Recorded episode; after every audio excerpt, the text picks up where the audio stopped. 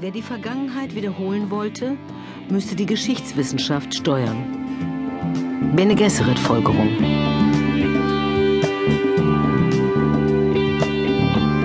Als der Gula-Säugling den ersten Axolotl-Tank der Bene Gesserit verließ, ordnete die ehrwürdige Mutter Darvi Udrade in ihrem privaten Speisezimmer im obersten Stock des Zentrums eine stille Feier an. Es war kurz vor Morgengrauen und die beiden anderen Mitglieder ihres Rates, Tamalane und Belonda, zeigten Ungeduld angesichts der Einladung, obwohl Udrade ein opulentes Frühstück bestellt hatte, das von ihrem Leibkoch aufgetragen wurde. Schließlich ist es nicht jeder Frau vergönnt, die Geburt ihres eigenen Vaters in die Wege zu leiten, witzelte Udrade, als die anderen darauf hinwiesen, dass sie von zu vielen anderen Aufgaben beansprucht würden, um es sich leisten zu können, ihre Zeit mit einem derartigen Unsinn zu vergeuden. Lediglich die alternde Tamalane zeigte heimliche Erheiterung. Belondas feiste Gesichtszüge blieben ausdruckslos, was oft ihre Version des Stirnrunzelns darstellte. War es möglich, fragte sich Odrade, dass Bell ihre Vorurteile bezüglich des relativen Überflusses in der Umgebung der ehrwürdigen Mutter noch nicht überwunden hatte? Odrades Unterkunft war ein deutliches Zeichen ihrer Stellung.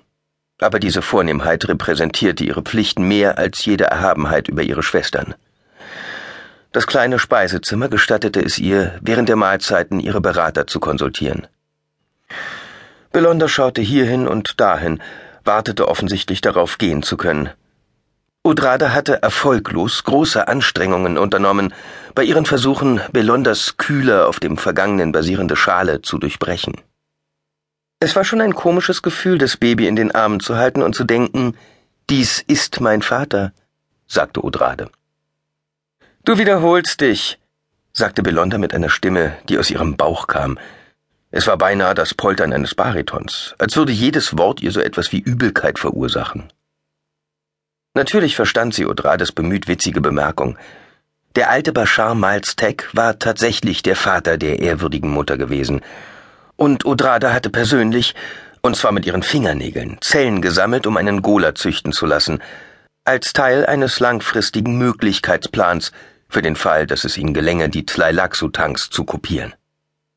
Aber Belonda hätte sich lieber aus dem Orden hinauswerfen lassen, als mit Udrades Ansichten über die lebenswichtige Ausrüstung der Schwesternschaft übereinzustimmen. Ich finde es frivol, dergleichen um diese Zeit zu tun, sagte Belonda. Diese wahnwitzigen Weiber jagen uns, weil sie uns ausrotten wollen, und du setzt eine Feier an. Mit einiger Anstrengung gelang es Udrade, ihren milden Tonfall beizubehalten. Wenn die geehrten Matres uns aufspüren, bevor wir uns darauf eingerichtet haben, dann vielleicht deswegen, weil es uns nicht gelungen ist, unsere geistige Disziplin aufrechtzuerhalten. Belondas stummer Blick, der den Udrades traf, enthielt eine frustrierende Anklage. Diese schrecklichen Weiber haben bereits sechzehn unserer Planeten ausradiert. Udrade wusste jedoch, dass es falsch war, diesen Planeten für Besitztümer der Bene Gesserit zu halten.